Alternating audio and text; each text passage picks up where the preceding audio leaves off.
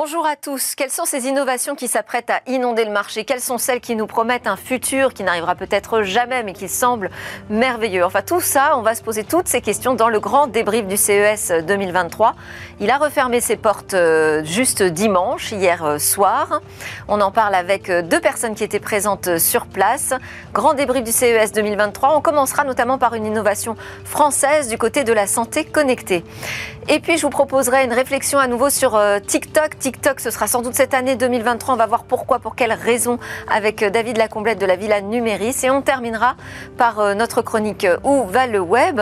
Et cette Chine qui se met enfin au NFT. Mais alors pourquoi faire? Ce sera la question à laquelle répondra Eva tout à l'heure. On commence donc par le CES 2023 avec un laboratoire d'analyse médicale dans CVC.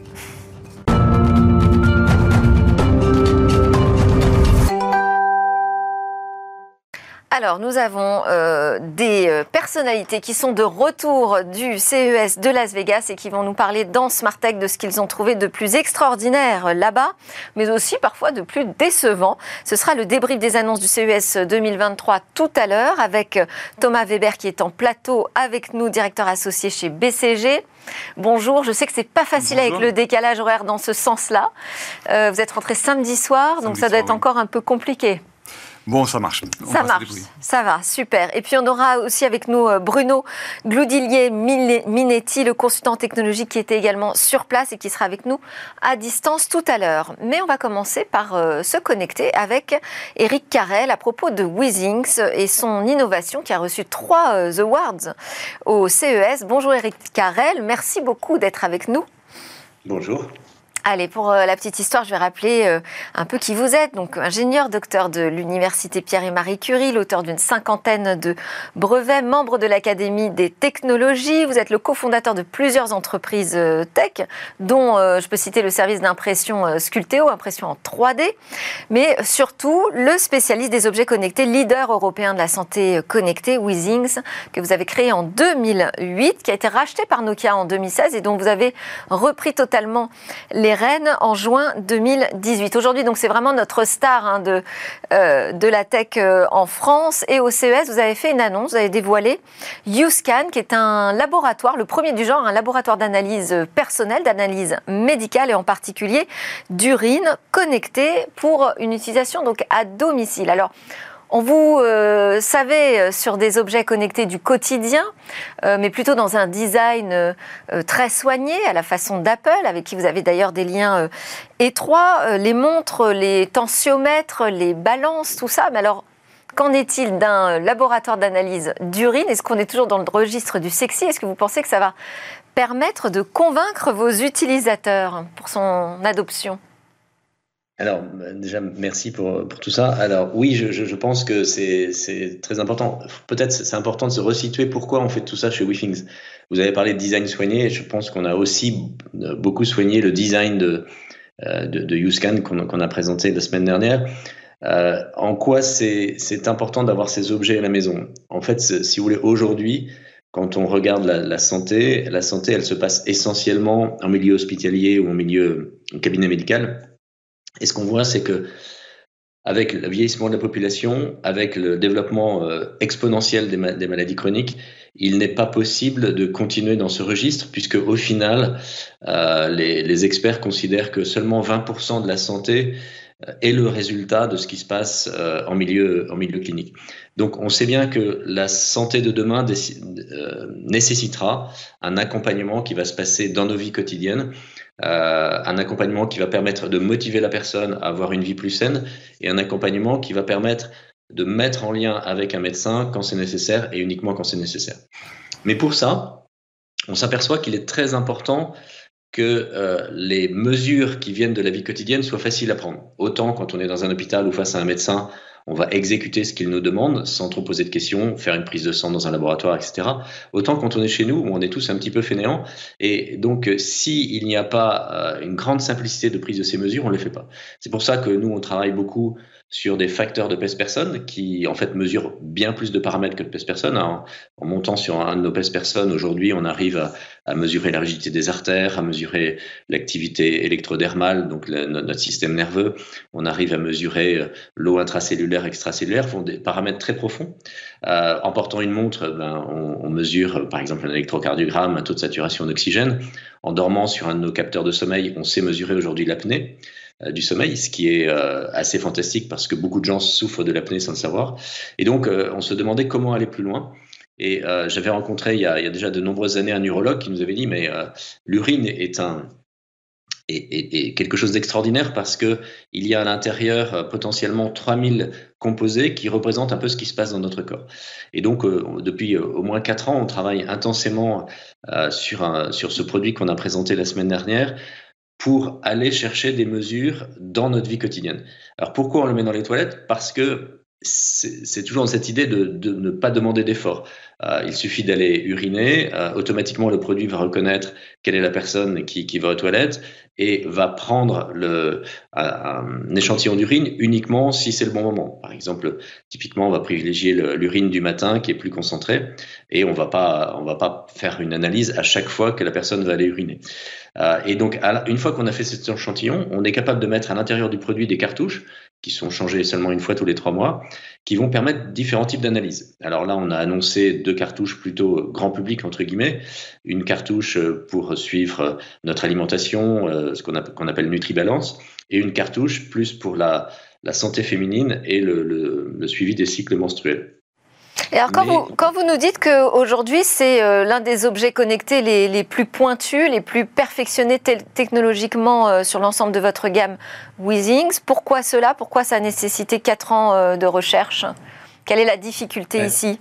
Il y a, en fait, il y, a, il y, a, de nombreuses difficultés. De nombreuses difficultés qui commencent par prendre un échantillon sans être invasif automatiquement, s'assurer qu'il n'y a pas de pollution d'un d'une fois d'une analyse à une autre, euh, faire des mesures biochimiques, ce qui est nouveau pour, pour WeThings. Jusqu'ici, WeThings était plutôt dans des objets qui intégraient l'électronique.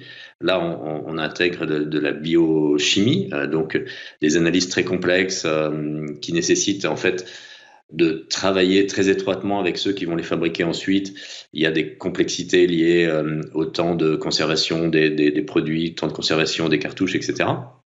Et puis, tout le système d'analyse du résultat euh, tout ça dans un, dans un volume très réduit. Enfin, le, le, le, galet, euh, ce, produit a une forme de galet euh, totalement circulaire qui fait à peu près 8-9 cm de diamètre. Euh, c'est pas beaucoup pour mettre et l'électronique, et l'énergie, et la cartouche, et tous les systèmes d'analyse. Donc, c'est, ça nous a effectivement demandé beaucoup, beaucoup, beaucoup de travail. Et alors, ce galet euh, qu'on a vu, il s'accroche en fait hein, à la cuvette euh, des toilettes. Il s'adapte à n'importe quel type de, de, de, WC, d'ailleurs, vous nous l'avez dit. Euh, mais comment est-ce qu'il va capter l'urine? Parce qu'il il est positionné à un endroit. Comment est-ce qu'il va récupérer les, les, signaux, les marqueurs biologiques Et comment est-ce qu'il fait pour reconnaître justement la personne à qui appartiennent ces, urines? Est-ce qu'on laisse en permanence en fait dans, dans ces toilettes? Oui, tout à fait, on le laisse en permanence. Donc, euh, comme vous le montriez sur l'écran, euh, la personne va uriner sur ce galet naturellement sans, sans y faire attention. Et il a une forme d'ailleurs qui est brevetée, qui permet à, l'urine de, de, couler dessus et de remonter légèrement juste à l'arrière, là où il y a une, une partie d'aspiration d'un échantillon, qui est un très petit échantillon. Hein. On, a, on a besoin de quelques microlitres pour, pour faire l'analyse. Euh, cet échantillon va ensuite être injecté euh, dans, dans, une, euh, dans un système biologique, biochimique pardon, pour faire l'analyse. on va attendre en général une, deux, trois minutes suivant, suivant le type d'analyse que la réaction se fasse. Et puis ensuite, on va aller mettre cet échantillon face à un système d'analyse optique pour mesurer le résultat. Et ce résultat, une fois qu'il est connu, il va être automatiquement transmis par, par Wi-Fi ou Bluetooth à l'application euh, que la personne a dans le smartphone et dans nos serveurs euh, pour euh, confirmer l'analyse et pour la, communiquer à son utilisateur. Et confirmer son identité, par quel moyen ça se fait? C'est une analyse qui, permet de comparer par rapport aux résultats précédents, c'est ça? En fait, c'est plus, plus avancé que ça. On, sait analyser, par exemple, on, on, sait différencier une, une femme d'un homme qui, qui, qui, urine sur, sur le produit. D'accord. Je ne peux, pas vous en dire plus pour des, des questions de secret de, professionnel. Bon, très bien.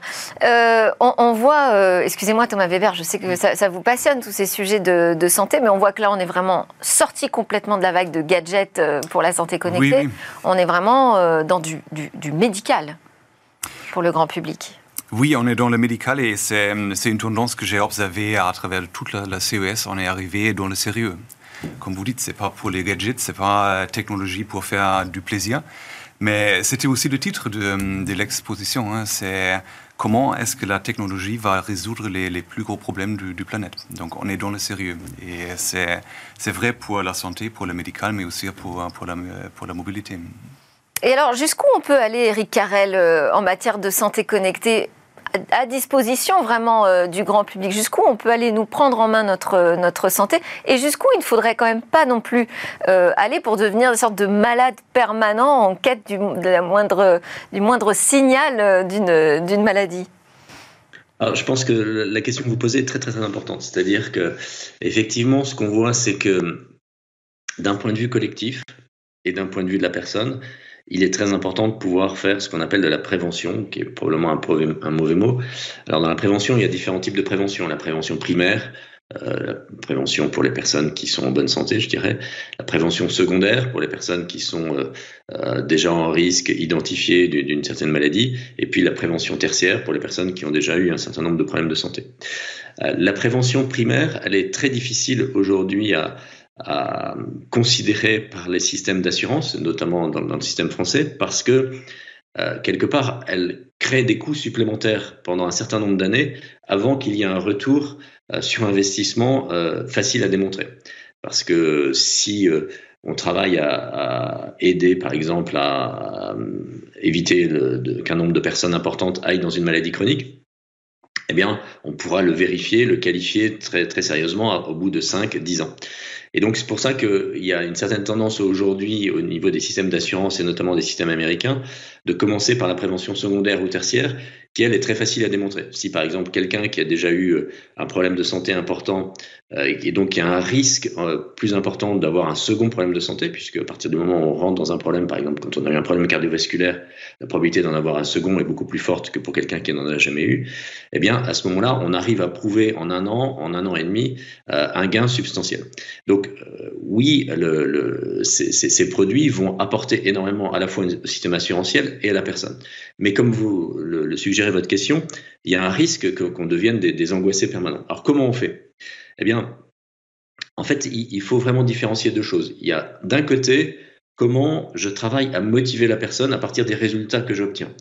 Euh, et ça, c'est pas facile. Euh, je dois dire honnêtement que on a encore tous beaucoup à apprendre. Je crois qu'aucune société dans le monde a trouvé la recette c'est comment euh, j'envoie des messages, comment j'envoie des informations qui vont à la fois former la personne, ne pas l'angoisser et créer de la motivation. Alors nous, depuis des années, par exemple, on, travaille à encourager euh, les personnes à la marche. Vous savez que la marche est probablement euh, le meilleur médicament au monde. le deuxième meilleur médicament au monde, c'est le sommeil. et puis après, mais il y a tous les autres. Mais donc ces, deux premiers points, la marche et le sommeil, sont à encourager. Et, ça, on sait que c'est des, des, des, amélioreurs de santé très très forts. Le deuxième sujet, donc au-delà de, de changer Carrel, très rapidement, s'il vous plaît, on arrive à la fin du temps qui nous est imparti. Pardon. Deuxième sujet, c'est justement l'information. Et là, il ne faut pas envoyer de l'information angoissante en permanence. Il faut uniquement l'envoyer quand euh, on sait qu'il y a quelque chose à aller dire au médecin. Et, et donc rester comme un espèce d'ange gardien silencieux la plupart du temps. Merci beaucoup. Eric Carrel de Weezing, c'est vrai qu'on pourrait vous écouter pendant des heures, mais on vous réinvitera dans Smart Tech. On va continuer avec notre débrief du CES 2023. Thank you. Le méga salon des produits technologiques qui vont arriver à disposition du grand public ou qui sont promis pour un futur plus ou moins proche, eh bien, a refermé ses portes tout juste hier dimanche. On va faire ce grand débrief euh, des annonces de ce que mes invités ont retenu de ce salon. Ils étaient sur place. Thomas Weber, directeur, directeur associé au Boston Consulting Group, ce grand cabinet pionnier du conseil en stratégie, autrement appelé BCG.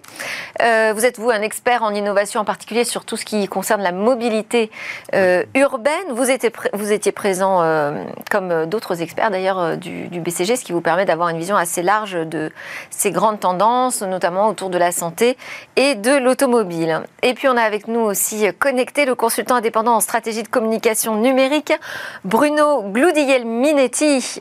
Vous êtes le spécialiste des nouvelles technologies et des médias numériques. On peut vous suivre d'ailleurs très régulièrement sur Twitter ou encore sur votre podcast Mon Carnet. Vous étiez sur place et là on vous retrouve de retour au Canada, c'est ça? Exactement, Montréal depuis quelques heures. Alors, première question, est-ce que ce monde vu du CES, est-ce qu'il semble plus beau, plus certain, rassurant? Est-ce qu'on est dans un angélisme technologique quand on va au CES de Las Vegas ou au contraire davantage en prise avec la réalité que par le passé? Bonne question. Donc, personnellement, j'ai trouvé euh, la CES plutôt rassurante très réaliste, je dirais. Donc, j'ai pas forcément vu. Est-ce que ça va ensemble, ça, rassurant et réaliste Oui, oui, c'est. Parce que la situation globale mondiale est franchement pas super rose. Oui. Bon. C'est vrai. Non, pour moi, ça, ça, va ensemble dans, dans, le sens que j'ai pas vraiment vu le, le grand waouh. Oui. Euh, mais plutôt des, innovations incrémentales, mais des innovations réalistes qui se focalisent sur des cas d'usage très concrets, donc qui sont vraiment liés au quotidien et euh, qui ont l'ambition de, rendre la vie de, chacun un peu plus facile, un peu plus simple. Donc, dans ce, dans, ce sens-là, euh, je pense que c'est réaliste, mais aussi positif. Donc, j'ai quand même senti un esprit positif à essayer à trouver des solutions pragmatiques pour les problèmes, euh, pour les défis que nous avons dans le monde. Donc en prise avec la réalité, mais évidemment avec un certain technosolutionnisme qui euh, redonne espoir. Oui. Alors, je voulais poser la question aussi à Bruno de son côté. Est-ce qu'il a eu le sentiment qu'on retrouvait une activité de CES euh, pré-pandémique, je dirais? Ben, c'est intéressant que vous souleviez la question parce que c'est justement la réflexion que je me suis fait. Je pense qu'on peut parler d'un CES avant euh, la pandémie et après la pandémie. Et, je m'explique, c'est que celui que j'ai vu déjà l'an dernier, hein, la, petite édition là, où il y avait seulement 45 000 personnes, comparativement à celle-ci où on, les derniers chiffres là, officiels, c'est 115 000 personnes, euh, on sent que les, euh, les gens qui sont venus exposer, il y en avait 3 200, sont dans le plus concret. J'aime bien votre expression solutionniste, mais on, sent moins d'inspirationnel. On est beaucoup plus dans des solutions très concrètes. Il faut croire que les dernières années ont obligé euh, les entrepreneurs à mettre les deux pieds sur terre et réfléchir à des solutions qui allaient être pertinentes. Euh, et bien que euh, pour la première fois, les organisateurs du CES avaient évoqué un thème à cette édition-là, et donc ça devait être une édition qui était tournée vers le futur et quelque chose de respectueux par rapport à l'environnement, ben là, je pense qu'on a, on a été gâtés parce qu'il euh, il y avait justement des choses qui étaient très concrètes et qui étaient très éco-responsables pour la plupart des cas. Alors, euh, par quoi va-t-on commencer euh, parmi les annonces et ce que vous avez repéré? Je ne sais pas si c'est plus éco-responsable. En tout cas, il s'est passé quand même beaucoup de choses autour de la mobilité, autour de l'automobile. Il va ressembler à quoi ce futur de l'automobile? Qu'est-ce qui vous a marqué? Bon, Peut-être juste un mot. Euh, j'ai marqué qu'il y avait beaucoup de présentations, des annonces qui ont dit que la mobilité du futur, ça va être euh, clean, safe, affordable, euh, et je, je, trouve ça intéressant. Donc, parce propre, sûr, abordable. abordable. Mais j'ai trouvé ça intéressant parce qu'il y avait quelques ans, on a toujours dit ça va être électrifié, autonome, euh, partagé. Donc on a toujours mentionné la techno. C'était une, une vue très focalisée sur la techno. Si on dit aujourd'hui c'est propre, c'est abordable, etc., c'est beaucoup plus focalisé sur l'utilisateur. Donc on donne du sens à la technologie. Hein. Donc c'est un changement assez fin, mais remarquable, je pense, dans la communication. Donc, mais, mais au plutôt, ça va être, euh, comme vous avez dit, ça, ça va être propre, ça va être euh, autonome. Donc, euh, Alors autonome, par exemple, qu'est-ce que vous avez vu de particulièrement autonome? Moi, j'ai remarqué un bateau notamment. Un bateau électrique autonome. Oui, oui, oui, tout à fait. C'était présenté là le bateau autonome. Euh, donc, et, je suis complètement euh, d'accord avec Bruno. Donc, euh, c'est très concret, des, des innovations très concrètes. Donc, on n'a pas vu une voiture au niveau 5 d'autonomie. On a vu des applications niveau 3, mais des cas d'usage très concrets, comme lane change, donc parcourir sur, sur l'autoroute et un changement des, des, fils automatisés. on a vu des technologies aujourd'hui qui font de la prédiction du comportement. C'est intéressant parce que c'était premièrement pour une voiture autonome, je vais détecter qu'il y a une personne. Donc c'est détection d'une personne. Maintenant, c'est l'intelligence et aussi l'intelligence artificielle et beaucoup de machine learning pour prédire, faire une prédiction du comportement. Est-ce que cette personne est en risque? Est-ce que c'est un facteur de risque? Donc, est-ce que la personne va sauter sur la, sur la route ou pas? Donc c'est un changement assez fin mais important et remarquable. Donc c'est pas seulement constater euh, un fait, il y a une personne, mais investir dans la prédiction, est-ce que cette personne va poser un risque ou pas?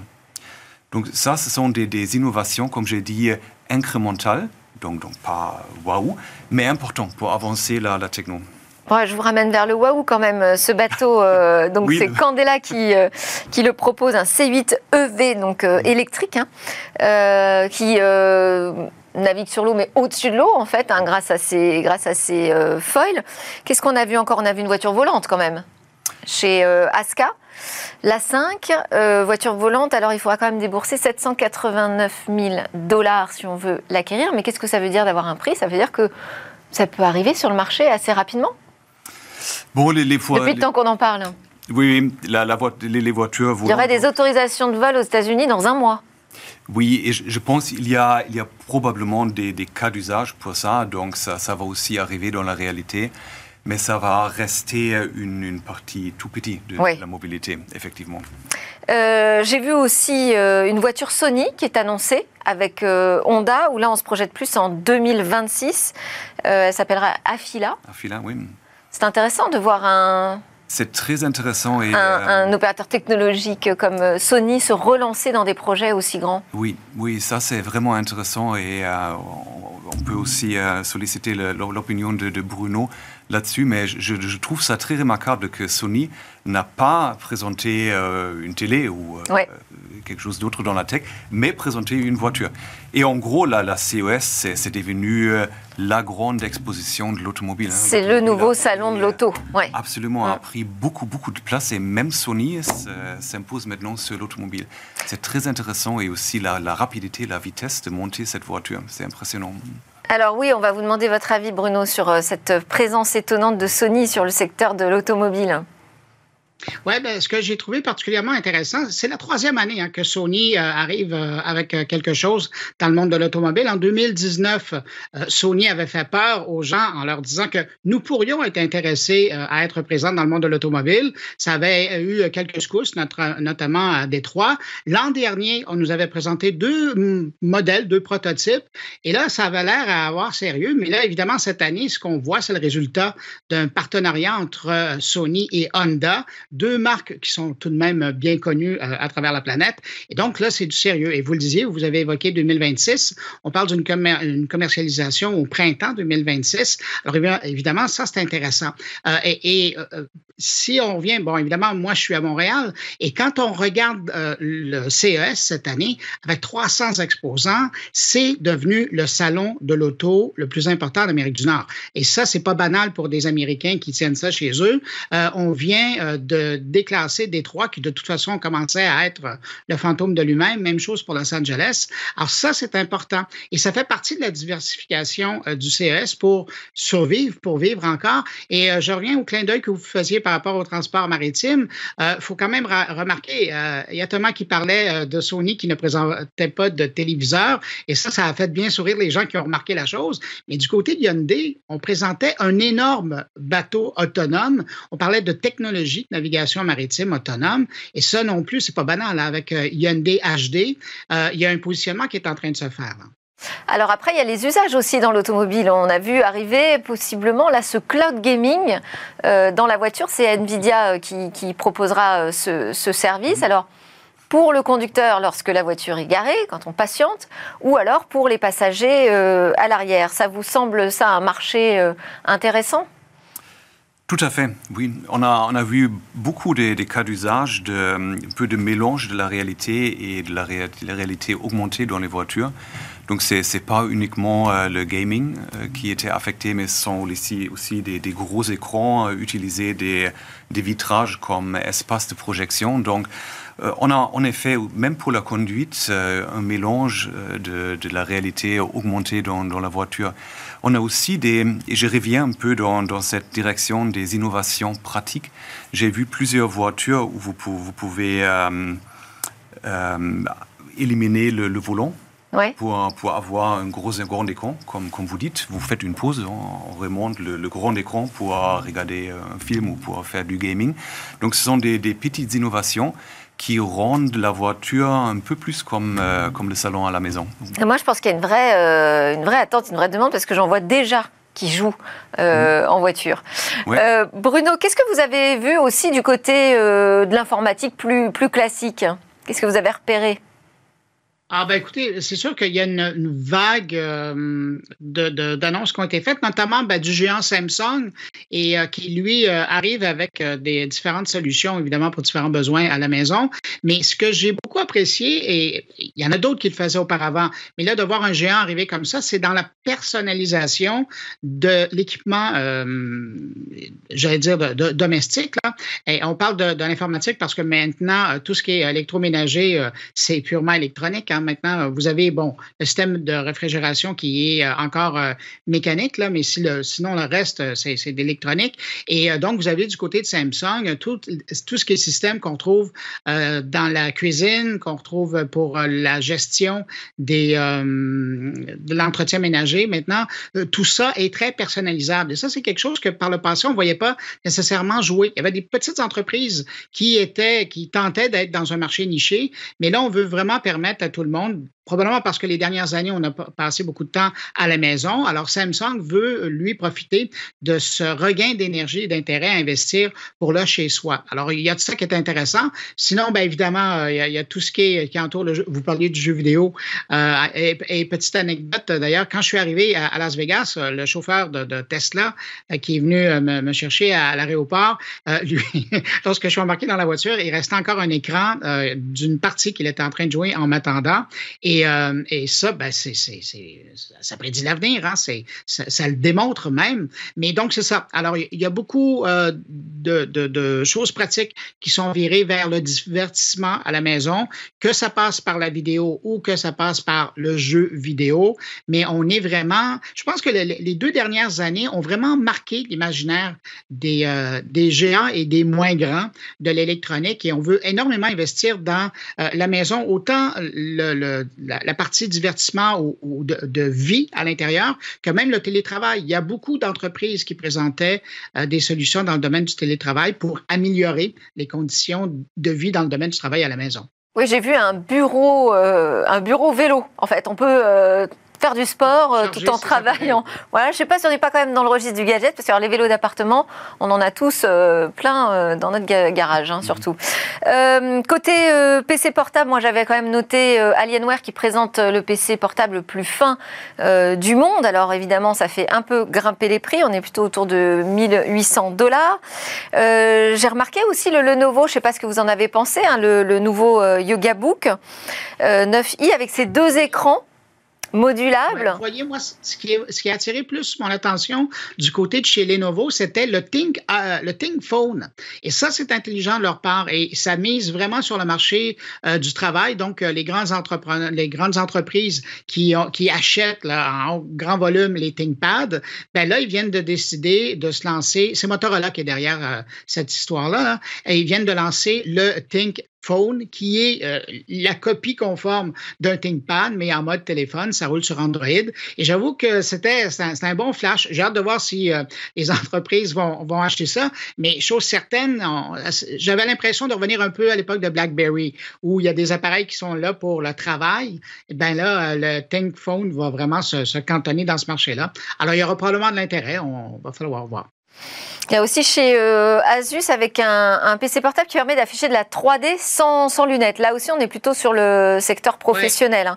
Mais d'ailleurs, dans l'affichage, bon, alors quand même, c'est le CES, donc CES, c'est le salon euh, de l'affichage historiquement euh, des télés. On a vu des choses assez jolies aussi hein, du côté de, de Samsung, son, son, projecteur, ce projecteur gigantesque. Alors où là, l'appareil est non plus derrière nous, mais vraiment en dessous, et avec un effet assez extraordinaire. Et puis tout ce qui est technologie d'écran enroulable, étirable.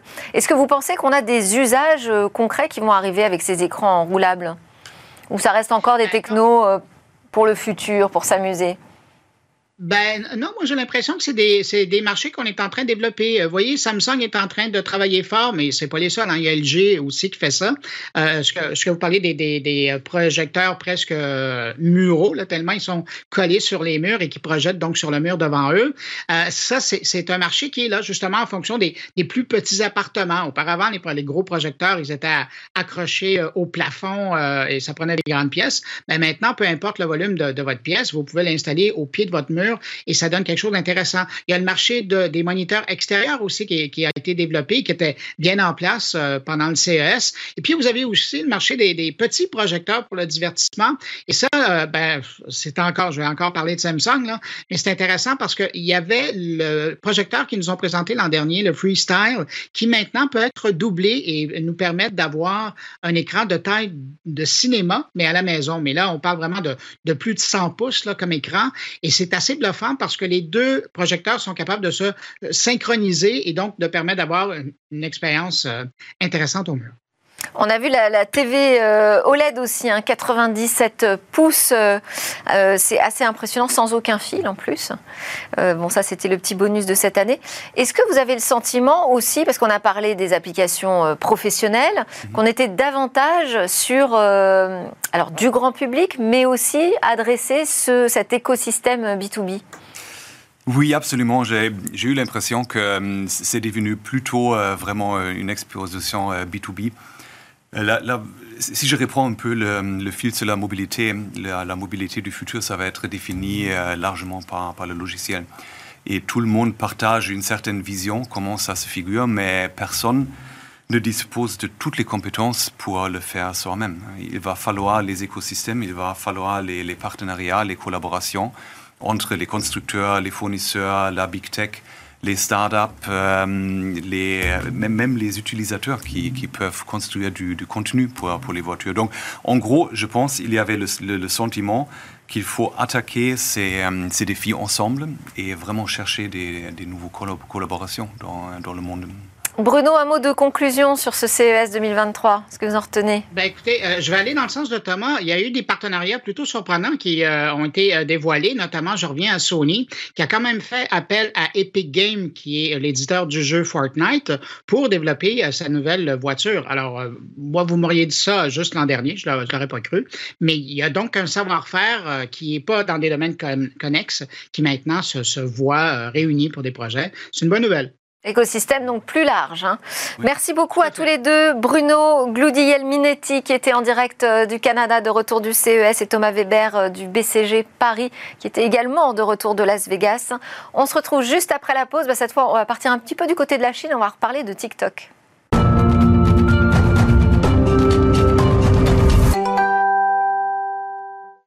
C'est le retour en plateau de Smart Tech, votre émission sur Bismart, sur l'innovation et le numérique. Et puis le numérique, évidemment, c'est une question euh, absolument humaine que l'on traite régulièrement avec David Lacomblède, le président de la Villa Numéris. Bonjour David. Bonjour Delphine. Alors, on est en plein dans les vœux. La nouvelle année 2023, à quoi va-t-elle ressembler? Bah, Vous nous dites, ça va être l'année TikTok. Euh, donc d'origine chinoise, cette application mobile a été la plus téléchargée au monde en 2022, plus de 650 millions de fois sur iPhone ou euh, Android. Donc on est devant Instagram, WhatsApp, et il vous semble que son essor va continuer, galopant même. Euh, est-ce que TikTok est à ce point irrésistible? Bienvenue dans le royaume de la vidéo courte. Effectivement, on est avec une application qui passait du septième rang des applications les plus téléchargées il y a deux ans à la première. Euh, en, 2022, ce sont plus d'1,2 milliard euh, d'humains euh, qui l'ont téléchargé au moins une fois. un Français sur quatre, 15 millions environ, l'ont téléchargé. Alors ça ne veut pas dire que tout le monde est acteur. Hein. TikTok, ce sont des vidéos. Il faut préférer d'ailleurs le format très court, 15 secondes, et vous mettez en scène, vous devenez le rédacteur en chef de, votre propre vie, avec des vidéos qui ne volent pas toujours très haut, hein, il faut bien l'avouer. Euh, les blagues sont privilégiées. Et il y a beaucoup de pas de danse également. C'était l'origine même de cette application en 2016 qui s'appelait Bitly euh, à l'époque. Et c'est de faire euh, des petites chorégraphies à l'envie et, et, voire à satiété. D'ailleurs, je vous renverrai. là, depuis le début de l'année, on a cette danse Bloody Wednesday qui est la reprise d'une série sur Netflix. Et tout à chacun, individuellement, en groupe, la reprend. Il manque que, votre chorégraphie, Delphine. il ben, va falloir patienter encore un petit peu, David. Hein. Est-ce que c'est euh, le type de format vraiment très court qui, selon vous, explique à lui seul le succès de TikTok? Qu'importe le flacon, pourvu qu'on ait l'ivresse. Alors c'est vrai euh, que le format court permet, euh, comme dans un apéritif finalement, euh, d'en prendre beaucoup au risque de se rassasier et d'oublier de passer au repas. Au-delà, c'est vrai que ces vidéos avec beaucoup de pas de danse ont un avantage, c'est qu'il n'y a pas besoin de dialogue et donc elles sont comprises par tout le monde sur toute la planète. Mais il faut bien voir qu'au-delà, il y a de véritables prouesses technologiques. Vous avez une régie euh, intégrée dans votre mobile qui vous permet euh, de monter euh, rapidement vos, vos vidéos, d'y ajouter des filtres euh, et c'est pas que des filtres de couleur, hein. ça peut être le fait que vous mettiez des objets virtuels sur vous-même, pourquoi pas euh, des couronnes en ces temps euh, de galettes par exemple. Et puis il y a un algorithme tout à fait fabuleux. vous mettez un mot dans le moteur de recherche et vous êtes cerné. très vite vos goûts sont devinés et donc flattés et on vous sert prioritairement les vidéos ben, que vous préférez et vous pensez y passer quelques minutes et vous y restez 1h15. C'est le temps moyen que les Français y passent euh, désormais. Euh, pour ceux qui y sont abonnés, vous êtes véritablement scotché. Euh, la fameuse stickiness, si chère au, au directeur marketing, et si importante dans un marché mondial de l'attention. 1h15 quand même. Hein. Euh, alors, euh, TikTok, c'est quand même la toute jeune application qui vient défier euh, les historiques, on peut les appeler comme ça maintenant, hein, Facebook, Twitter ou Instagram. Est-ce qu'il va y avoir comme ça pendant longtemps encore de la place pour tout le monde? Bah, d'autant plus euh, qu'il y a aussi euh, les acteurs traditionnels, je pense à la télé, à, la presse. Alors, 7h15 euh, passée, il faut bien la prendre quelque part. si vous regardez les, les, chiffres Mediamat des audiences télé de 2022, on est quand même sur une baisse d'audience au cours des deux dernières années de 30 minutes. Les Français regardent beaucoup moins la télévision, quel que soit leur âge, et on est désormais à 2h26 par jour en moyenne. Alors c'est une moyenne et, c'est au quotidien, mais c'est vrai que des audiences fabuleuses comme celle de la finale de la Coupe du Monde sur TF1 qui réunit 24 millions de Français euh, ne sauraient constituer un arbre qui cache une forêt euh, de plus en plus euh, clairsemée. On le voit bien, aucune place n'est acquise.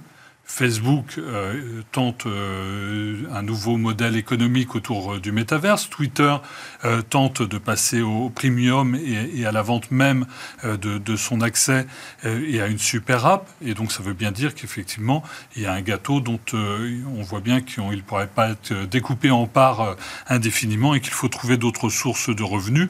les chiffres de la publicité sont éloquents pour la première fois depuis plus de dix ans, les deux leaders mondiaux de la publicité que sont Google et Meta, donc Facebook, sont passés sous la barre des 50% à eux deux euh, des revenus publicitaires euh, digitaux.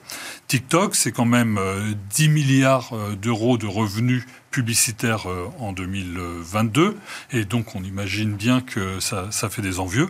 En France, on estime que le chiffre d'affaires est de 30 millions d'euros, si, selon une information du site Les Informés. c'est un chiffre d'affaires qui a été multiplié par 10 en un an.